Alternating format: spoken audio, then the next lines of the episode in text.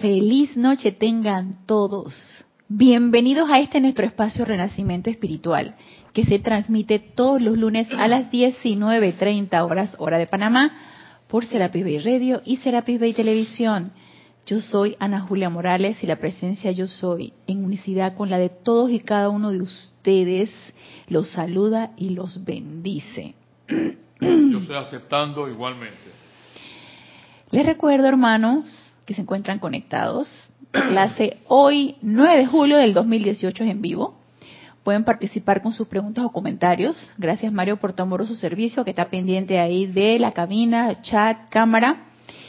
Y si lo tienen a bien, pueden hacer preguntas, comentarios con respecto al tema que vamos a tratar el día de hoy. Y si no quieren hacerlo al aire, con mucho gusto escríbanme a Ana Julia, todo en minúscula y pegado arroba serapisbay.com. Para mí siempre es un placer servirles.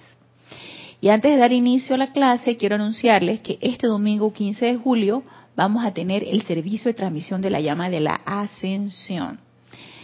Eh, por lo general, el chat se abre a las ocho y media de la mañana para que reporten su sintonía. Como ya Kira lo ha mencionado anteriormente en sus clases, para nosotros es muy importante saber la sintonía de la gran familia que está participando en un, en un evento de transmisión de la llama y más o menos el, el servicio o la introducción al servicio de transmisión de la llama se hace unos 10, 15 minutos antes de las 9 de la mañana, depende del oficiante. Y el servicio de transmisión de la llama en sí inicia a las 9 de la mañana en punto, hora de Panamá. Así que están todos invitados para este servicio de transmisión de la llama de la ascensión, que aquí en el grupo de Serapis B de Panamá realizamos todos los meses y venimos sosteniendo este servicio de ya de hace más de un año, el servicio de la llama de la ascensión. Así que están todos cordialmente invitados. Y para nosotros siempre es un regocijo saber que todos unidos en un mismo empeño contribuimos con nuestro aliento para aumentar la cuota de luz del planeta. Así que eh, ya lo saben, domingo 15 de julio, este domingo 15 de julio. Y vamos a dar inicio a un tema que les anuncié en la clase pasada. Y que yo les confieso que para mí es un tema, no es fácil. Yo no quiero decir difícil, porque ya desde que uno le pone título a las cosas, es como que le va poniendo uno como el tope, le va poniendo uno como el, la barrera. Pero definitivamente tengo que ser honesta y para mí no es un tema fácil, así como tampoco lo es el discernimiento, la sabiduría, ni ninguno de estos temas de la llama dorada.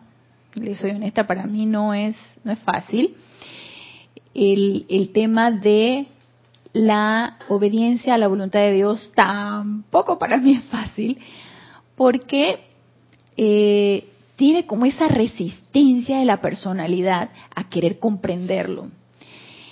Y ya lo he, lo he mencionado en otras ocasiones, lo que a mí me motivó hace más de un año, porque iniciamos desde el año pasado con el Rayo Dorado, y estuvo más que todo motivado por esa película de la vida del amado maestro ascendido Kuzumi, hermano solo, hermana luna, ese deseo de comprender y que requiere de una gran práctica, de una gran concentración, de una gran autopurificación, de, de múltiples disciplinas que no son impuestas, porque ninguna de estas disciplinas que nos dicen los maestros ascendidos son impuestas, no pueden ser impuestas, porque si fueran impuestas y fuera algo obligado, obviamente no va a funcionar, no puede ser sostenido, algo que sea obligado no puede ser sostenido. Tiene que ser voluntario, tiene que ser alegre y para eso se requiere de una comprensión.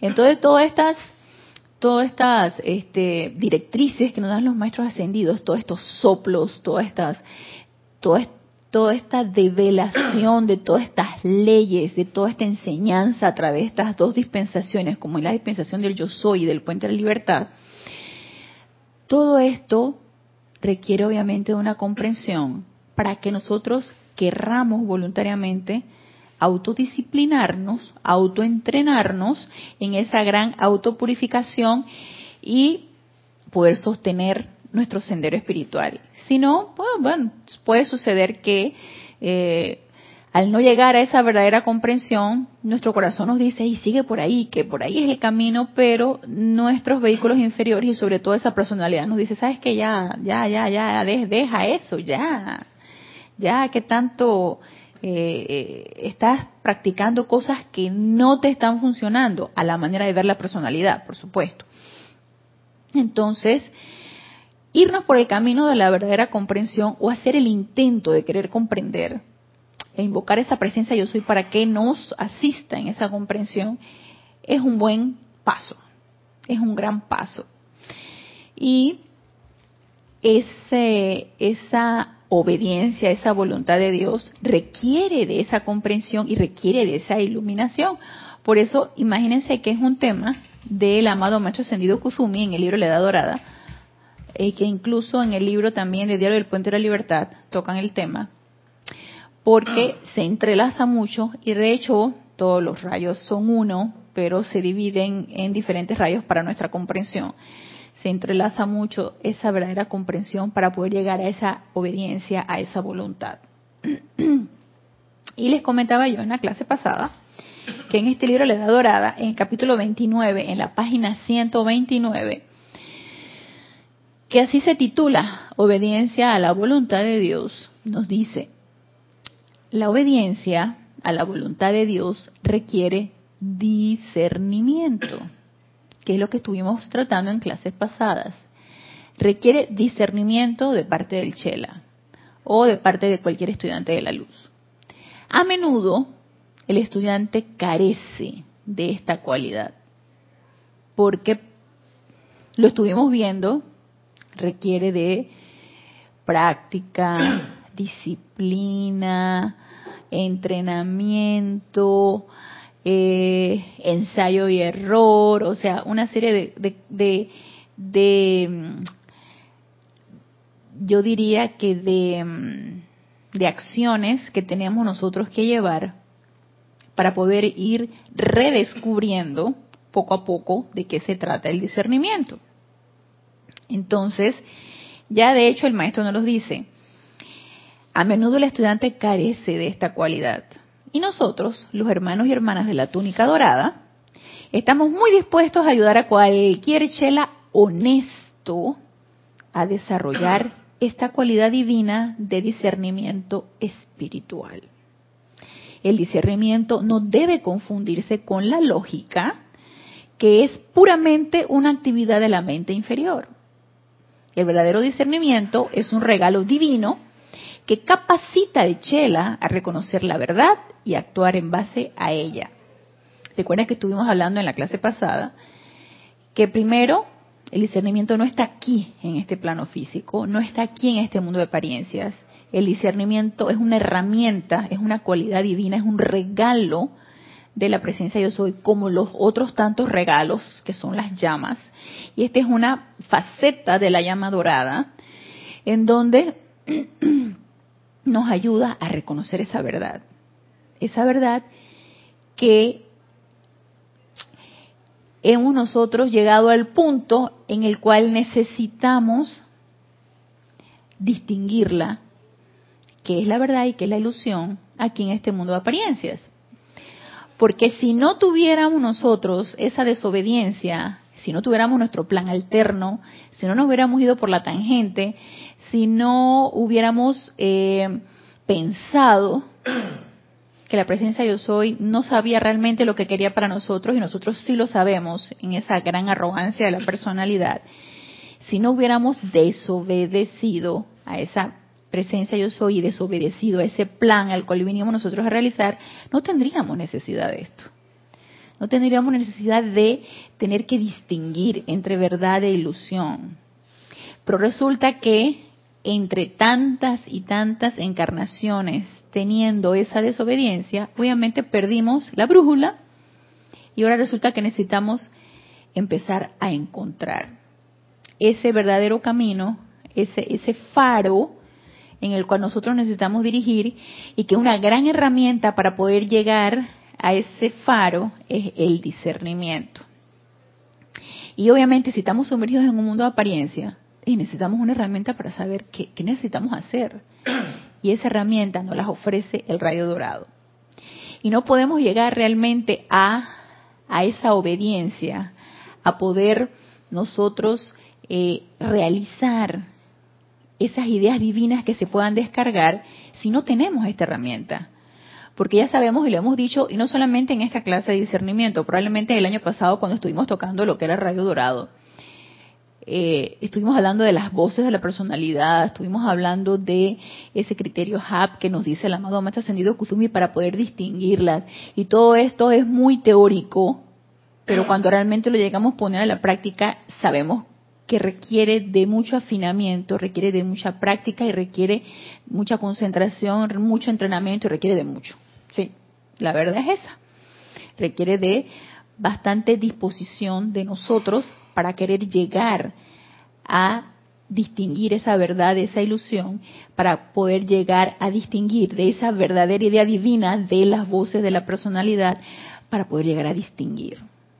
Y si nosotros queremos llegar a un poquito más allá de lo que nuestra vista física, nuestros oídos físicos y cada uno de nuestros sentidos nos dice, si queremos ver un poquito más allá, empecemos a tomar en cuenta que esta es una herramienta para poder llegar a eso. Entonces, primero vamos a ver obediencia a la voluntad de Dios. Ajá, ok, ya sabemos que somos desobedientes, ok, somos desobedientes porque estamos aquí encarnados en este plano físico, en este mundo de ilusión y no estamos viendo claro. O sea, no vemos claro. ¿Ok? Somos desobedientes, somos eh, rebeldes, somos cuidado y, y, no me queda la menor duda que somos de esas almas rezagadas que no nos pareció nada y quisimos hacer las cosas por nuestra cuenta. Ok, ya sabemos que andamos por ese lado. Entonces, ¿cómo podemos hacer para nosotros nuevamente tomar el redil, nuevamente tomar el camino. Y a mi manera de ver, necesitamos primero comprender qué es obediencia, para luego llegar a comprender lo otro, que es la voluntad de Dios. Y obediencia desde el punto de vista de, de cualquier significado puede ser respetar, acatar, cumplir la voluntad o las directrices o las reglas de una autoridad o de quien manda. Esto no los puede, no los puede definir un diccionario. Cumplir, respetar, acatar. Y ya cuando hablamos de cumplir, y, vamos con la palabra es que cumplimiento lo siento así como una obligación. Pero bueno, esta es una definición de un diccionario. Respetar, claro que sí. Acatar, también llevar a cabo, realizar, también puede ser una de las tantas definiciones de obediencia. Pero ¿a qué? ¿O a quién? ¿A una autoridad? ¿O a reconocer realmente quién es el que manda? ¿Y no les parece que a lo mejor por ahí anda la confusión de nosotros, seres humanos encarnados, de realmente no llegar a reconocer, a ver, a distinguir quién manda? Y yo me quedé pensando, cuando uno tiene un jefe, cuando uno tiene una autoridad, y, eh, y nosotros eh, vemos que esa autoridad, vamos a ver, un jefe en algún trabajo o una autoridad en algún grupo, algún líder, alguien que dirija algo, cuando tú ves que esa persona no anda como muy bien sintonizada, cuando tú ves que no lleva bien ese liderazgo, cuando uno ve que ese jefe o se equivoca, que es normal que se equivoque porque ningún jefe es infalible, pero se equivoca o no lleva las directrices adecuadas porque quiere imponer su autoridad y la autoridad la impone a base de disciplinas que mm, y no es porque uno se quiera resistir a las disciplinas que te imponen algún trabajo, no, pero algo que tú sabes que no tiene mucho sentido, algo que tú sabes que se te hace como tonto, o algo que tú sabes que no te va a llevar a nada constructivo. Uno como que empieza a dudar que ese sea un verdadero liderazgo, o que esa sea una autoridad competente. Y a nosotros nos pasa mucho porque nos encanta calificar como seres humanos esto, nos encanta calificar la autoridad suprema de un país que es, por ejemplo, un presidente. Nos encanta estar calificando eso. Esa es la autoridad suprema de un país, que delega sus funciones en las personas que, lo, que colaboran con él, sí, pero la autoridad suprema de un país es un presidente. Entonces, cuando nosotros vemos que esa dirección o ese liderazgo no está resultando de una manera constructiva, eh, porque lo estás viviendo, porque estás viendo las cosas, que si lo económico, que si la salud, que si la, la, desde el punto de vista educacional, en fin, todas estas todas estas ramas que componen un buen gobierno, por ejemplo, un buen liderazgo, cuando uno ve que está trastabillando la cuestión y la cuestión no está funcionando, entonces tú empiezas a perder la confianza en, en esa autoridad máxima. Y tú empiezas a darte cuenta que no estás liderando de la mejor manera. Y entonces uno le empieza a ah, que es corrupto, que es eh, fraudulento, que es quién sabe qué, uno entonces empieza a ponerle calificaciones. Pero uno se va dando cuenta que no es el liderazgo correcto. Entonces uno pierde la confianza en esa autoridad.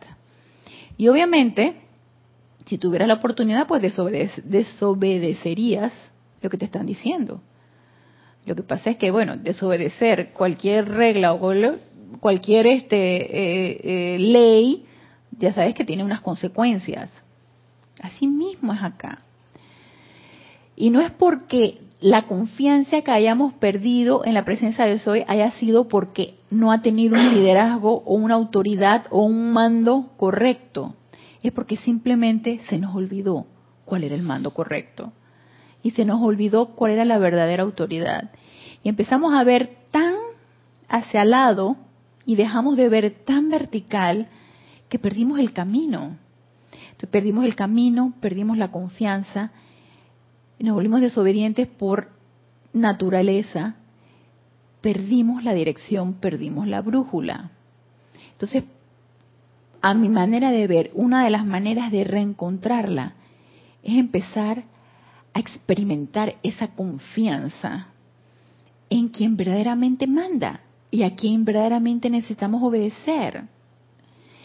Y la personalidad nos tiene tan empantanados en todas estas sugestiones y ponemos tanto oído, tanta vista y tanto sentido en, tan, en tantas sugestiones que tenemos, que hemos llegado a una confusión tal que hasta se nos hace desatinado experimentar lo otro, entrar a tu corazón, consultar a tu presencia, queremos respuestas ya, queremos respuestas inmediatas, queremos que se solucionen las cosas de una vez, siento que hemos pasado encarnaciones tras encarnaciones desobedeciendo y perdiendo la confianza en quien verdaderamente deberíamos tenerla, que ganarla en dos o tres meditaciones o dos, o tres invocaciones, digo, está difícil. A lo mejor sí, podría ser si ponemos la suficiente, el suficiente empeño en la autopurificación, en la concentración y en, la invocación y todo lo demás. Puede ser. Entonces, recobrar esa confianza en esa presencia yo soy recobrar la confianza en, en, ese, en esa autoridad y en ese mando es algo que necesitamos querer. Pero necesitamos también tener bien claro, aunque sea intelectualmente, que a quien necesitamos obedecer y quien es la verdadera autoridad es nuestra presencia yo soy. Y eso también es importante que empecemos a realizarlo. Y les digo primero intelectualmente porque eso primero entra por la mente. Ah, sí, eh, la obediencia a la presencia yo soy. Ajá, la presencia yo soy es quien asume el mando y el control de esto. Y, lo decimos y lo repetimos y lo hacemos en decretos, en invocaciones, pero realmente lo sentimos, realmente sentimos que eso es así. Y entonces entra aquí también en la palestra, en cuanto a obediencia, qué es la obediencia ciega y qué es la obediencia iluminada. Porque también es importante distinguir entre esto. Y ya sabemos que la obediencia ciega es hacer las cosas sin saber realmente por qué las estamos haciendo, o simplemente sin, saber o sin querer comprender por qué lo estamos haciendo. Hacerlo porque nos dijeron que debíamos hacerlo o porque los demás lo están haciendo. Entonces, Obviamente todo esto tiene un motivo. Yo no voy a hacer algo porque los demás lo hacen sin tener una justificación por ello. Y esto nos lo explica muy bien el amado Maestro Ascendido Kusumi en el libro Kusumi, Lanto y Confucio, cuando nos habla acerca de obediencia iluminada. Y aquí en la página 71 nos dice, La obediencia iluminada difiere de la obediencia ciega, en que en esta última, o sea, en la ciega, hay un consentimiento basado en el temor al castigo, a la desaprobación y a la culpa. Entonces, hay tres aspectos que nos hacen tener una obediencia ciega. Temor, y por lo general, temor al castigo, temor a, cualquier represalia. Eh, tú obedeces eh, a un jefe porque no vaya a ser que te vaya a despedir, aunque no estás comprendiendo por qué está haciendo lo que está haciendo y que no está resultando nada productivo lo que está haciendo ni constructivo, tú dale porque si no pierdes el trabajo, miedo, pensando que la empresa o lo que sea es la fuente de tu suministro y no tu presencia yo soy. Porque obviamente la obediencia es al jefe de la empresa y la obediencia es al concepto o la idea de que es la empresa la que te da el suministro, no la presencia yo soy, comenzando por allí, ¿no? Entonces, temor al castigo, represalias, castigos, temor a la desaprobación o Sí, es un miedo. La desaprobación es un miedo. Ah, si tú no haces lo que el grupo hizo, entonces te vas a sentir excluido o criticado o calificado. Entonces yo lo hago, aunque no sé por qué lo estoy haciendo, pero lo hago. La idea es, lo estás haciendo porque estás comprendiendo lo que estás haciendo. Acá, por ejemplo, en Panamá, nosotros este, estamos experimentando, pues sí, como la apariencia, como en probablemente en muchos países, de, eh, de alzas en cuanto a los costos de muchos servicios básicos, en este caso la electricidad. Y por una u otra razón que se está construyendo un metro, han dado múltiples razones, no, que se está construyendo un metro y que el, la línea eléctrica por la que tiene que suministrar el, el funcionamiento del metro no se había hecho y se ha retrasado y que ahora hacerlo va a tener un costo quién sabe qué, entonces ese costo lo van a trasladar a los consumidores. Entonces una serie de justificaciones por las cuales nos van a subir electricidad y por otro lado por acá uno se entera que no, que porque va a haber un, no sé, una, una producción de, de, una planta de gas, una cuestión así que también va a requerir energía, en fin. La cuestión es que amenazaron, y de hecho se va a hacer, van a subir la electricidad, el suministro eléctrico en los hogares. Entonces, eh, la gente, por supuesto, que a nadie le gusta que te suban los costos de tus servicios básicos, ya sea agua, electricidad, este, gas, en fin. Y eh, parece que a través de las redes sociales, yo me enteré fue por mi hija, a través de las redes sociales iba a haber una protesta.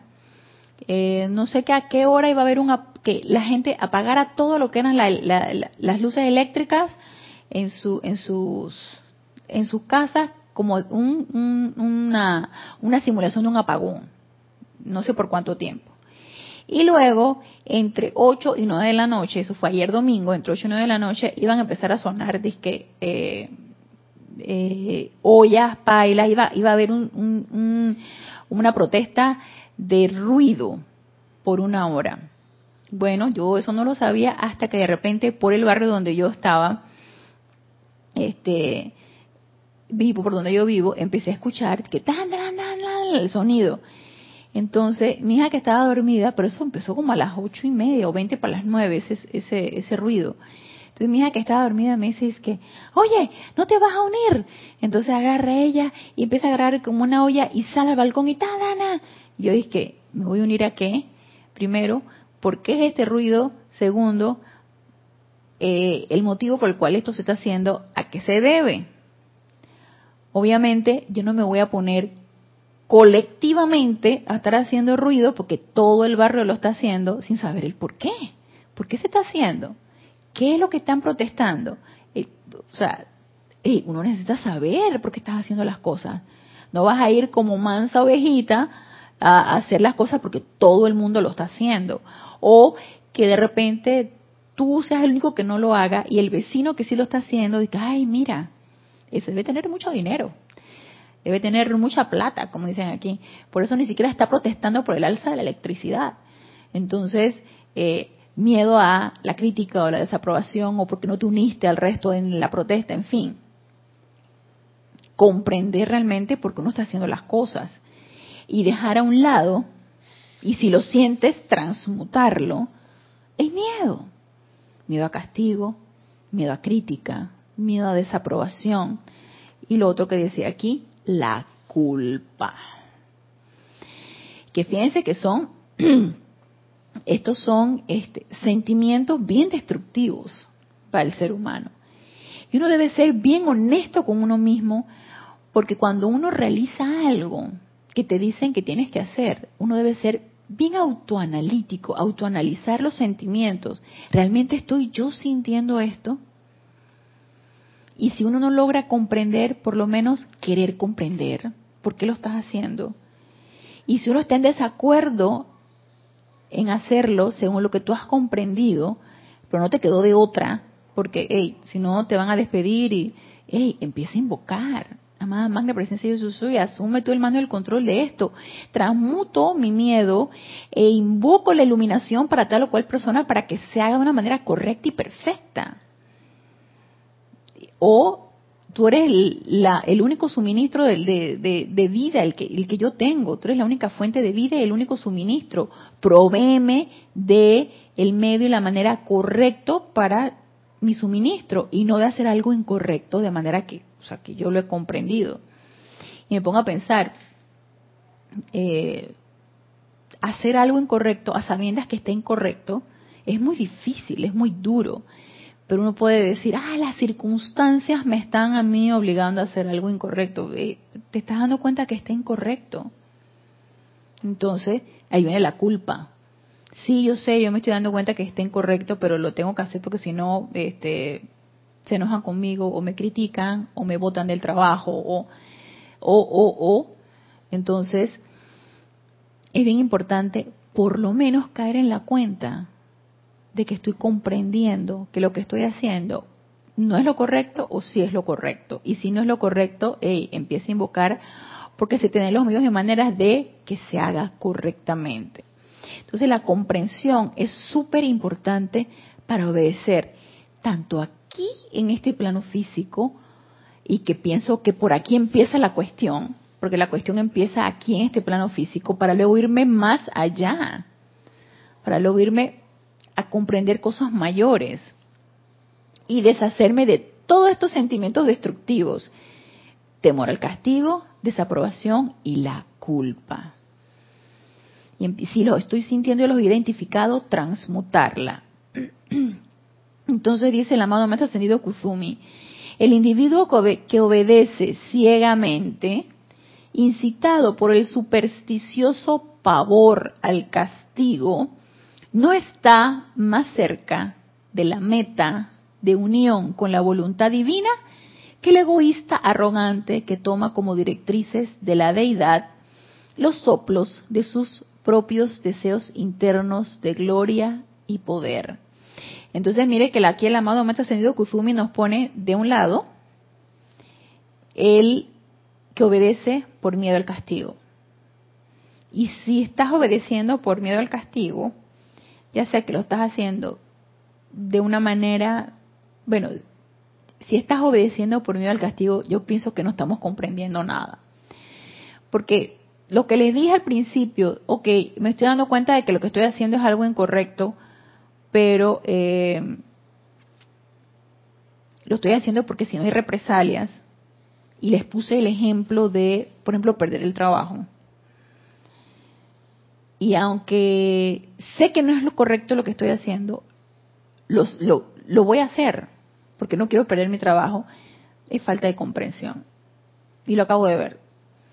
Es falta de comprensión, porque estoy teniendo temor a perder mi trabajo entonces mi atención está puesta en que el suministro es la empresa y no el suministro es la presencia de yo soy. Entonces no estoy comprendiendo. Y estoy haciendo una obediencia ciega, aunque creo que comprendí.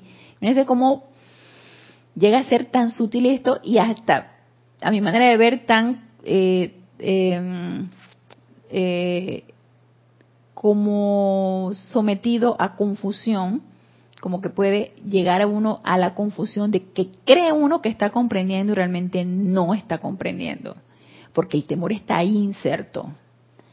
Y la atención está en el temor, no está en la presencia yo soy, que es tu fuente de vida y suministro. Entonces, no hay comprensión. Acabo de llegar a la conclusión de que no hay comprensión.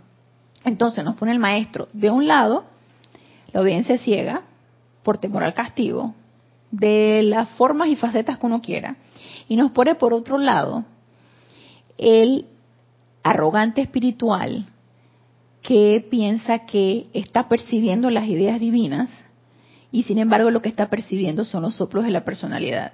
Y muy creyente de que estoy yo percibiendo todas las ideas divinas, me vanaglorio de eso entonces tampoco estoy comprendiendo nada. No estoy comprendiendo de que lo único que estoy escuchando ahí son las voces internas que lo único que quieren es engrandecer el ego. Entonces me ponen por un lado falta de comprensión desde el punto de vista del miedo y del otro lado aparentemente no tengo miedo, pero sí arrogancia. Entonces ninguno de los dos puestos cada uno de un lado o del otro en ninguna de las dos de los dos ejemplos que nos da el maestro hay comprensión. Por lo tanto, la manera de llegar a ser la voluntad de Dios o de obedecer a esa voluntad está bien lejos. Y llega a ser el, el, el, el punto en común eso, la comprensión. No estamos llegando a comprender. Y si no estamos llegando a comprender, estamos en una obediencia ciega, no estamos llegando a la obediencia iluminada. Entonces, mire lo que nos dice aquí.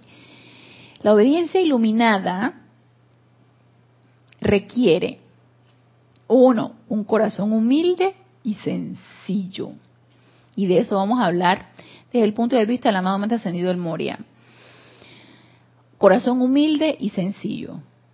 Un alma pura, una mente tranquila, un mundo paciente y controlado, y luego de la rara facultad de discernimiento impersonal. Ni me mató el maestro cuando nos dijo esto, la rara facultad de discernimiento impersonal, que sopesa las indicaciones recibidas vis a vis las múltiples trampas en las cuales caen los intelectualmente orgullosos, así como los temerosamente supersticiosos.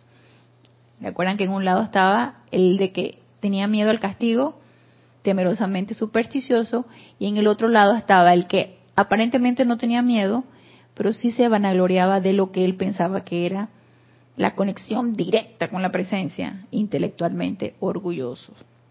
Entonces, quiero que veamos lo del corazón humilde y sencillo desde el punto de vista del primer rayo. Recordemos que el primer rayo, donde su Shohan es el amado macho ascendido del Moria, habla acerca de la voluntad divina y obediencia a esa voluntad divina. Entonces, ¿quién mejor el amado macho ascendido del Moria, aquí en Diario del Puente de la Libertad del Moria, el volumen 1,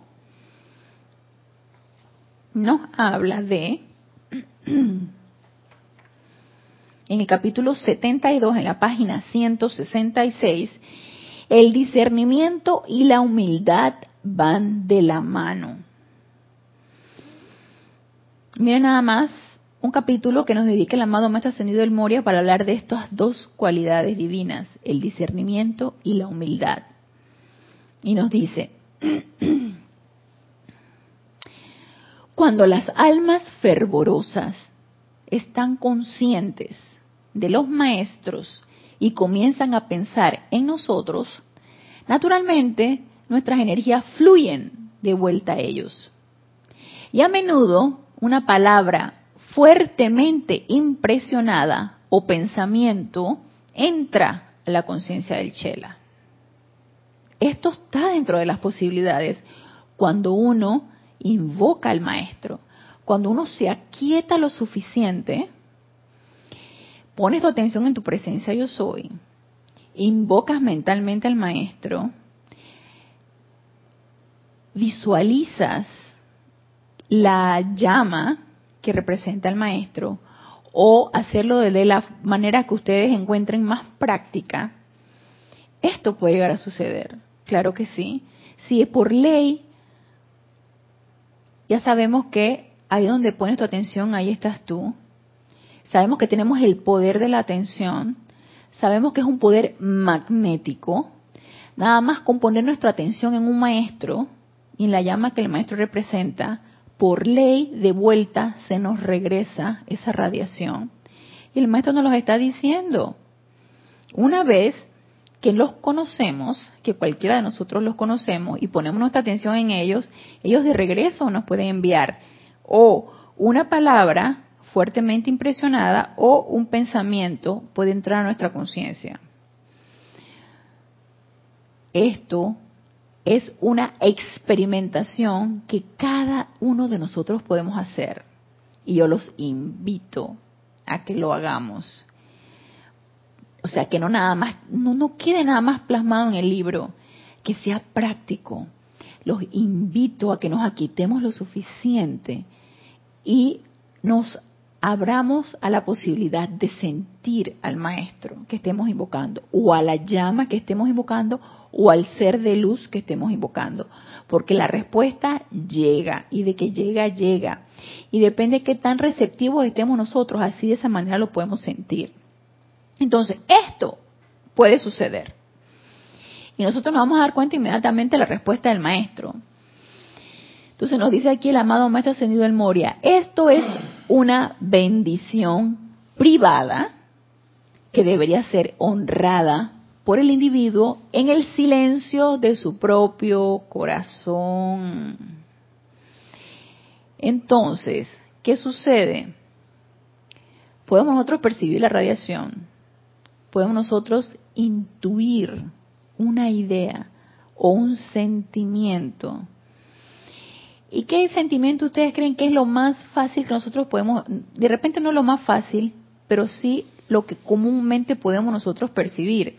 Y si ustedes han hecho decretos, cuando uno de repente agarra y, tú te dedicas a sostener un decreto, haces tu meditación, tu respiración rítmica, te aquietas y empiezas a hacer un decreto y luego guardas el respectivo silencio o aquietamiento después que hiciste el decreto para recibir de vuelta esa radiación, ¿qué es lo que uno siente? Una gran paz. Llegas a sentir esa gran paz. ¿Qué es el requerimiento aquí en este plano físico y que tanto necesitamos? Paz. Entonces, ¿qué es lo que frecuentemente nos pueden enviar los maestros cuando nosotros los invocamos? Esa gran paz. O regocijo, o eh, contentamiento, o amor. O sea, son sentimientos que tanto requerimos y que ellos están dispuestos a dárnoslos. Y eso obviamente se guarda dentro del corazón. Y cualquiera de nosotros puede percibirlo y aceptarlo y guardarlo dentro de su corazón. Claro que sí. Entonces nos dice, he aquí el peligro de que el ego que despierta, una vez que ha recibido una impresión tan precisa, y pienso que aquí, aparte del maestro de decir que podamos sentir una gran paz en general, probablemente estemos pidiendo, solicitando o invocando algo específico y se nos descargue. Entonces nos dice, una vez que ha recibido una impresión tan precisa comience de allí en adelante a aceptar todas las sugestiones de sus propios cuerpos internos, sus frustrados impulsos y deseos. Y una vez que los haya aceptado indiscriminadamente mediante el orgullo espiritual y la egolatría, deje de aceptar las verdaderas indicaciones y verdades que el maestro le envía. Y esto, queridos hermanos, solamente lo podemos saber con la práctica. Es un es una advertencia que nos dice el maestro. Cuidado, porque puedes sentir mucho regocijo, puedes sentir mucha emoción por algo que pudimos haber percibido, por algo que se nos haya podido haber descargado. Más no tenemos la conexión directa con el maestro. Puede que sí, y puede que cualquiera de nosotros tenga la conexión directa con el maestro. Puede. Si tenemos la suficiente quietud, si somos, si somos lo suficientemente humildes, lo suficientemente puros, los desprendidos, altruistas, en fin, todas estas cualidades que se requiere, puede que tengamos la conexión constante y directa con el maestro, pero yo hablo por mí. Entonces, no guardo la suficiente tranquilidad ni aquietamiento de una manera sostenida para yo estar percibiendo constantemente esto. No guardo la suficiente concentración para estar todo, el, todo el tiempo en esa constante conexión con esa presencia yo soy. Y sinceramente no disierno lo suficiente para saber si lo que estoy percibiendo es realmente de la presencia yo soy o es de mis voces internas que pueden llegar a ser muy sutiles y pueden engañarnos fácilmente. Entonces, ¿qué se requiere? Replegar esa personalidad autopurificar esa personalidad, aplacar ese ego,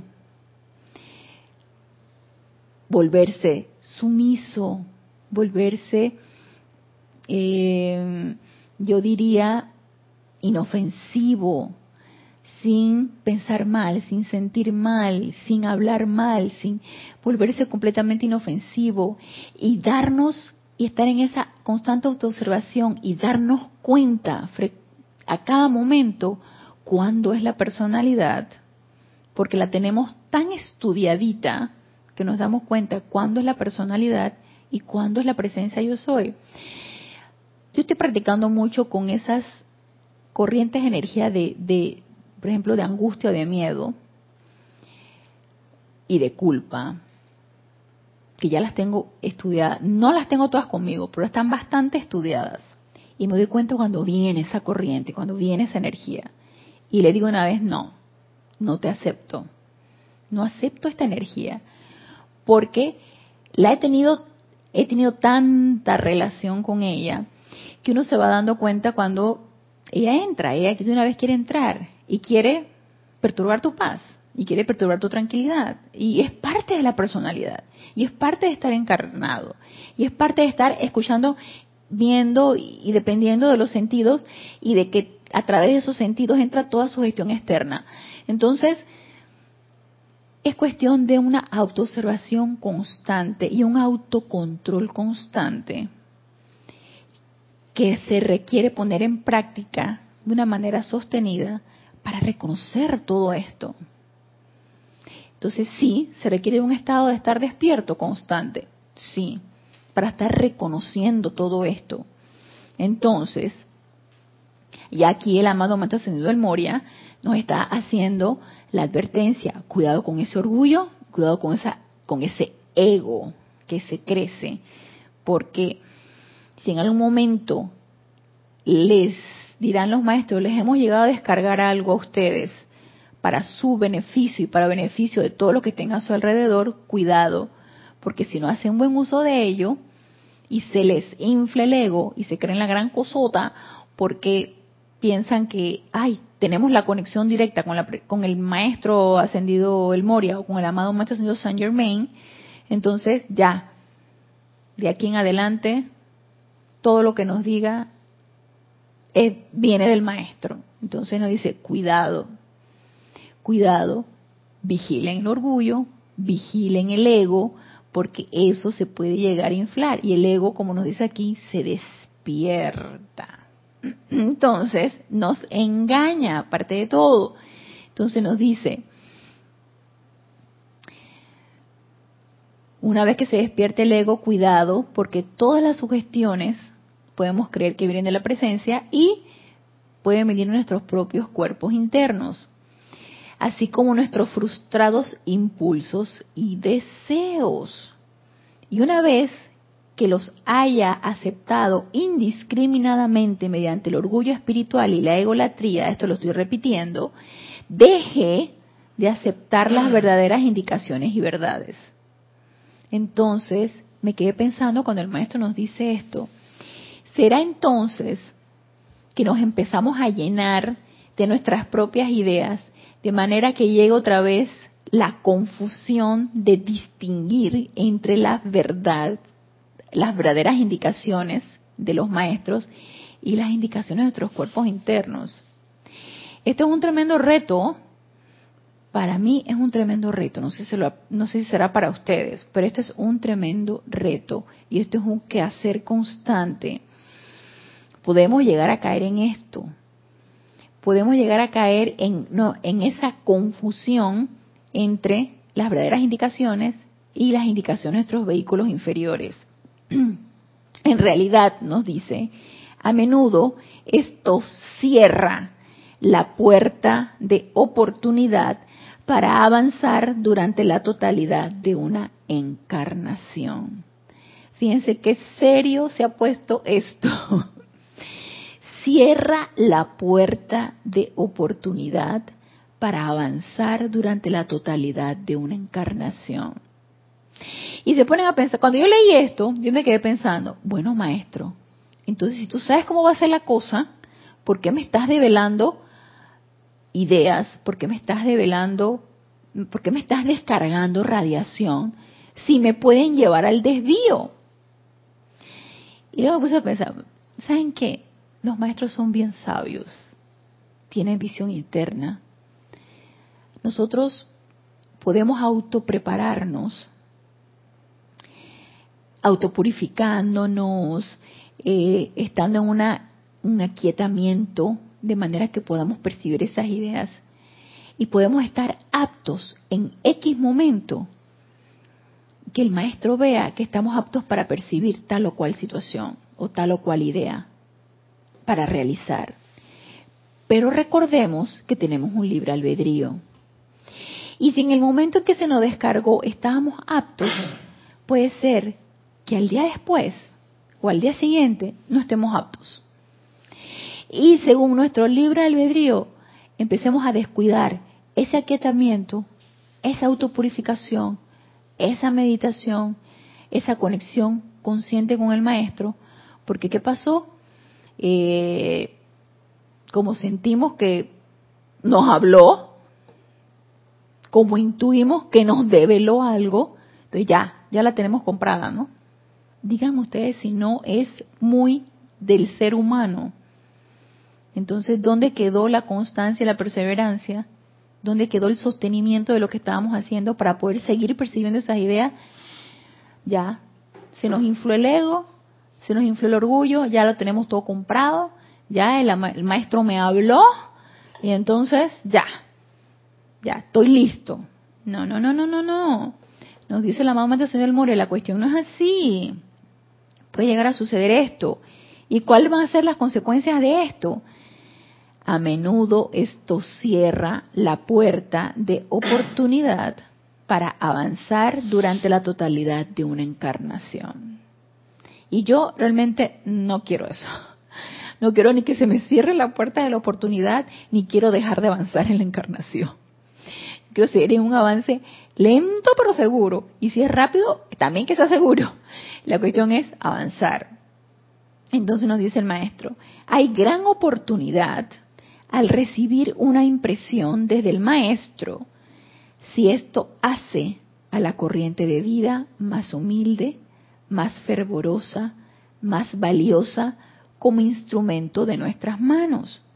Pero siempre que la gente les haga preguntas a este respecto, respondan, y esto lo nos pone en mayúscula el maestro, respondan que por cada una de tales bendiciones puede que haya mil impulsos sutiles que vienen de sus propios cuerpos internos, los cuales conforman pruebas de discernimiento y humildad.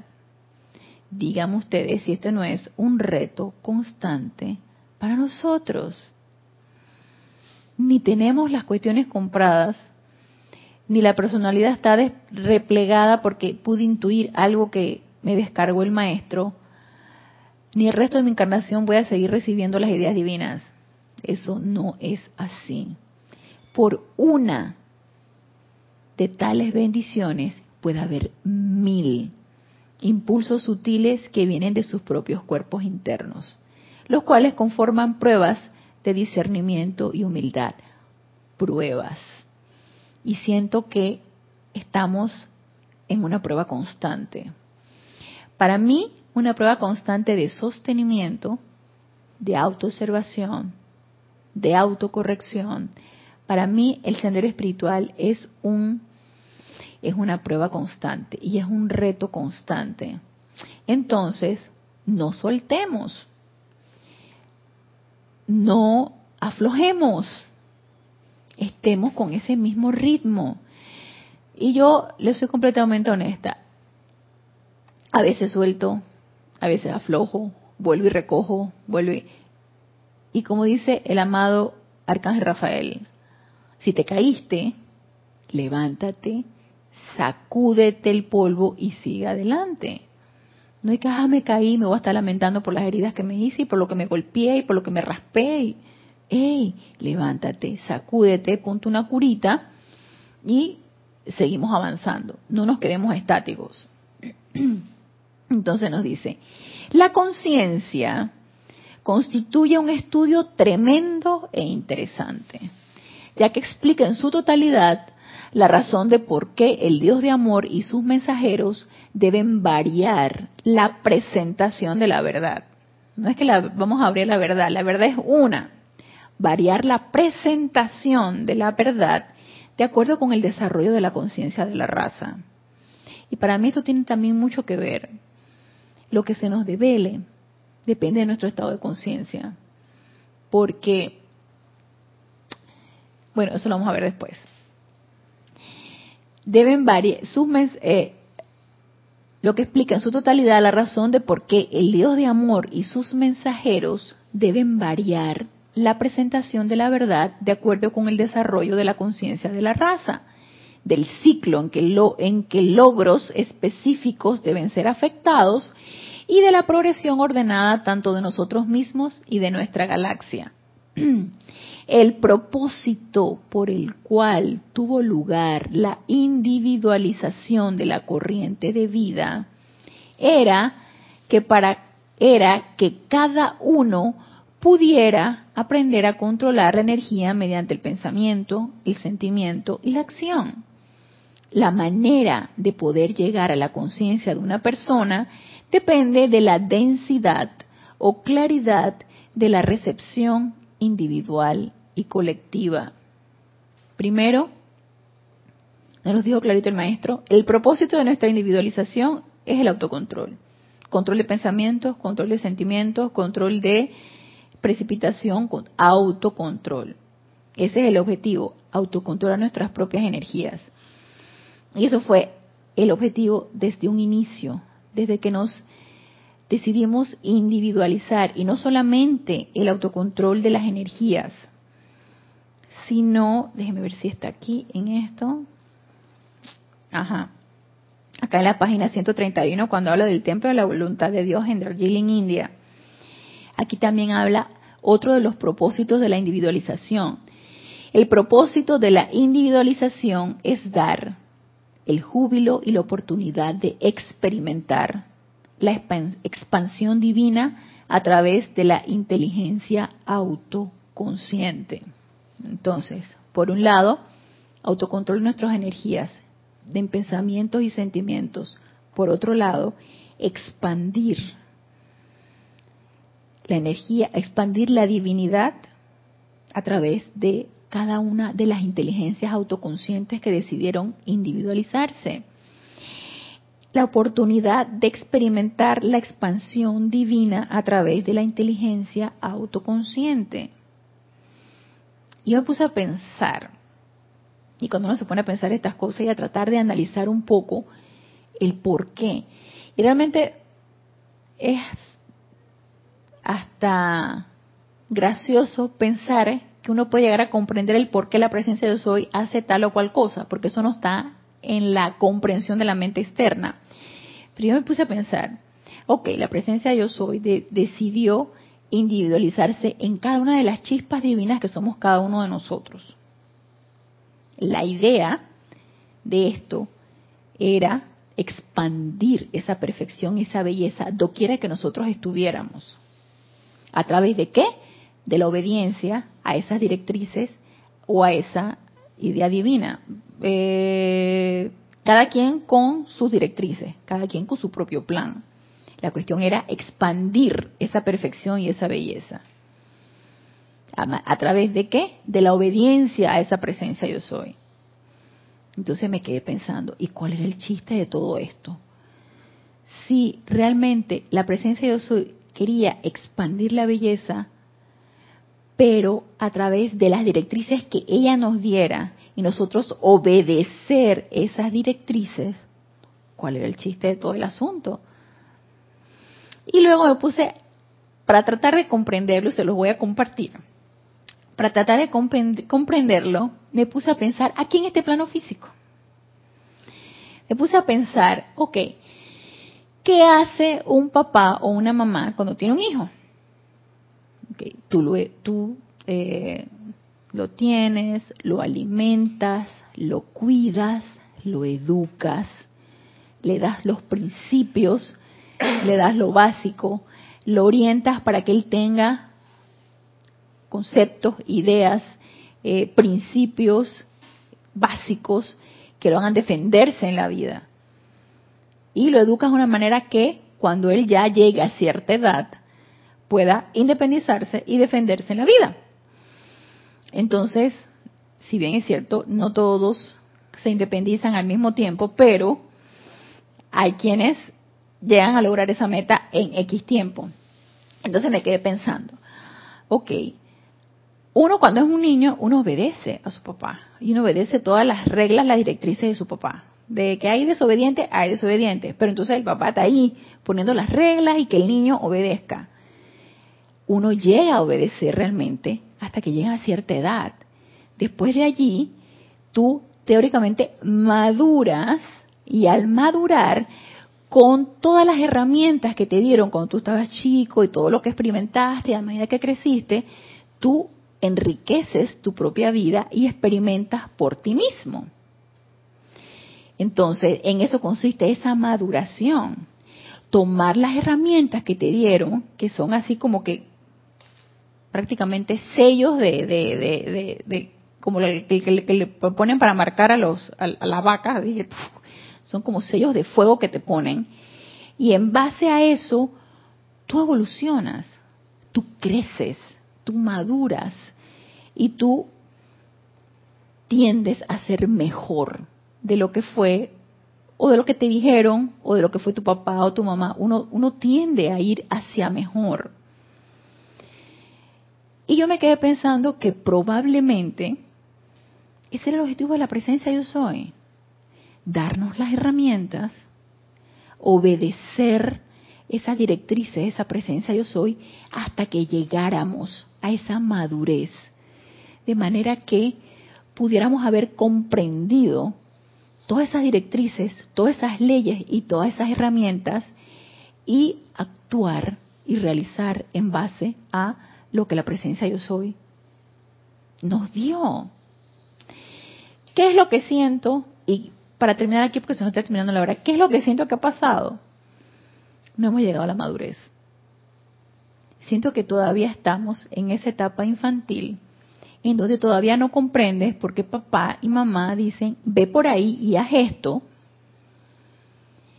y este, ahora vas a agarrar y vas a limpiar tu cuarto y vas a tener todo ordenado y vas a recoger y vas a echar eso a la basura y en el cuarto no se come, se come en el comedor y todos reunidos comemos juntos y todas esas reglas básicas de la casa que muchas veces muchos muchos niños dirán que pero si yo quiero comer en el cuarto, a mí que me importa que se reúna la familia en el comedor. Entonces, todavía siento que estamos en esa etapa infantil, que no hemos llegado a esa madurez espiritual. Por lo tanto, estamos en esa etapa de desobediencia porque no hemos comprendido. las herramientas que se nos han dado para llegar a qué? A esta expansión divina. Entonces quiero que por el momento nos quedemos aquí de lo que nos dijo el amado Maestro Ascendido del Mori el amado Maestro Ascendido Kuzumi y vamos a seguir tratando de comprender lo que es la obediencia a la voluntad de Dios. Así que yo los espero el próximo lunes a las 19.30 horas, hora de Panamá, en este nuestro espacio Renacimiento Espiritual. Le doy las gracias a los que se encuentran conectados por darme la oportunidad de servirles y de todo corazón deseo que el amado Maestro Ascendido del Moria, el amado Maestro Ascendido Kusumi descarguen toda la comprensión necesaria para que avancemos en este sendero de obediencia iluminada. Así que los espero el próximo lunes y hasta el próximo lunes mil bendiciones.